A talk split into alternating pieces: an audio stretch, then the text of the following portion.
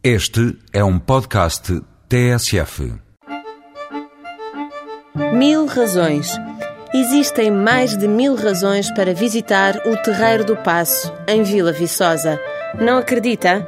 Ora, faça as contas.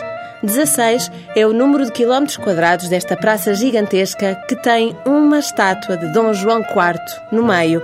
A praça é retangular e está rodeada de quatro grandes edifícios. O principal é o Passo dos Duques de Bragança e é mais um número a dar a imagem das enormes dimensões deste palácio. 69 é o total de janelas na fachada.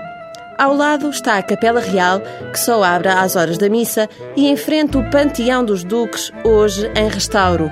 Do lado esquerdo, o antigo Convento das Chagas alberga uma pousada de Portugal.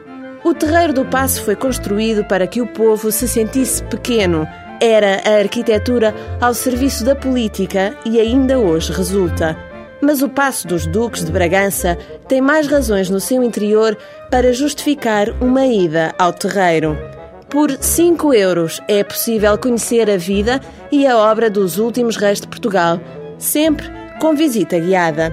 14 foram os monarcas da Casa de Bragança e eram todos artistas, uns escritores, outros ilustradores, músicos ou pintores. O rei Dom Carlos é o que mais se destaca. Produziu mais de 400 telas e a maioria está no Passo de Vila Viçosa.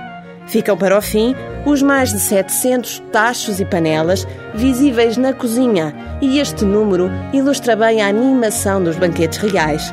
Contas feitas, até agora temos cerca de 1200 razões para ir ao Terreiro do Passo. Vila Viçosa tem ainda mais.